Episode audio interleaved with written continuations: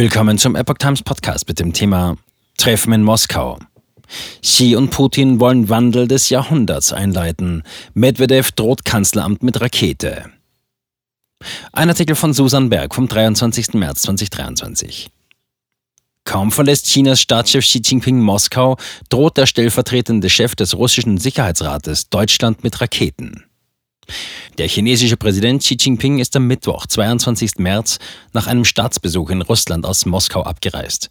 Bevor er den Kreml verließ, wandte er sich noch einmal an Putin und sagte, das ist genau jetzt der Wandel, den es seit 100 Jahren nicht mehr gab. Und wir sind es, die diesen Wandel gemeinsam vorantreiben, betonte Xi.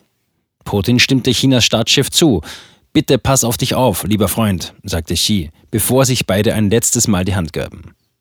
Putin wünschte Xi noch eine gute Reise und winkte ihm vom Bürgersteig aus zum Abschied zu, als dieser in seinem Staatswagen davonfuhr. Wie die russische Nachrichtenagentur RIA Novosti berichtete, verließ Xis Flugzeug den Moskauer Flughafen Vnukovo. China und Russland wollen neue Weltordnung schaffen. Vor dem Hintergrund starker Spannungen mit dem Westen war das Treffen vor allem darauf ausgelegt, die Stärke der bilateralen Beziehungen zwischen Russland und China zu demonstrieren. Bei dem Treffen hatten Putin und Xi offen gelobt, eine gerechtere, multipolare Weltordnung zu schaffen.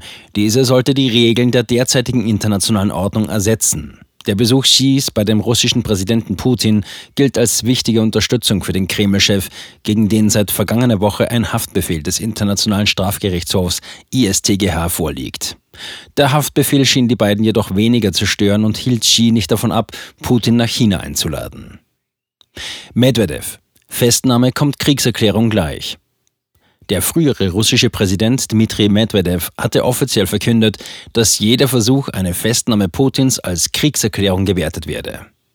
Sollte etwa eine Festnahme in Deutschland erfolgen, Zitat, werden alle unsere Mittel, Raketen und andere auf den Bundestag, das Kanzleramt und so weiter fliegen, sagte Medvedev am Mittwochabend.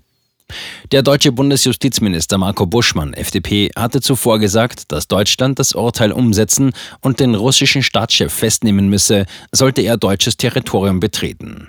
Medvedev antwortete damit, Zitat, ist er sich überhaupt klar, dass dies ein Casus belli, eine Kriegserklärung wäre? Oder hat er es versäumt, seine Hausaufgaben zu machen?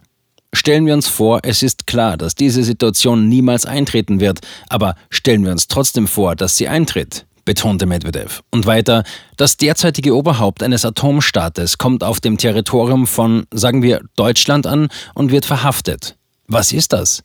Eine Kriegserklärung gegen die russische Föderation? Zitat Ende. Medvedev, der stellvertretender Vorsitzender des russischen Sicherheitsrates ist, erklärte, die Entscheidung des ISTGH werde die Beziehungen zum Westen weiter verschlechtern. Was, wenn Peking Russland mit tödlichen Waffen unterstützt? Die wachsende Partnerschaft zwischen den beiden Mächten hat viele Staatsoberhäupter beunruhigt. Sie fürchten, dass Peking Russland mit Waffen unterstützen könnte, wodurch sich der Krieg möglicherweise auf andere Länder ausweitet. Die USA haben immer wieder vor Waffenlieferungen der Kommunistischen Partei Chinas KPC an Russlands Militär gewarnt. In den letzten Monaten haben sie unterstrichen, dass Peking eine solche Vereinbarung nicht dezidiert ausgeschlossen hat. Das Weiße Haus hat bereits eingeräumt, dass chinesische Unternehmen den Krieg direkt unterstützen.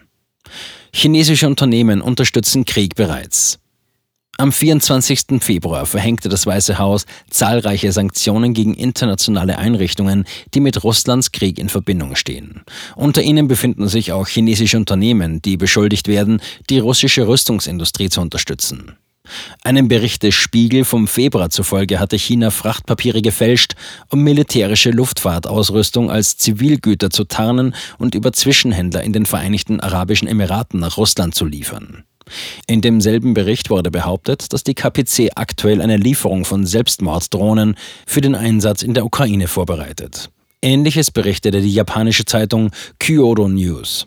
Sie behauptete unter Berufung auf anonyme Quellen aus der US-Regierung, dass auf Schlachtfeldern in der Ukraine chinesische Munition gefunden wurde.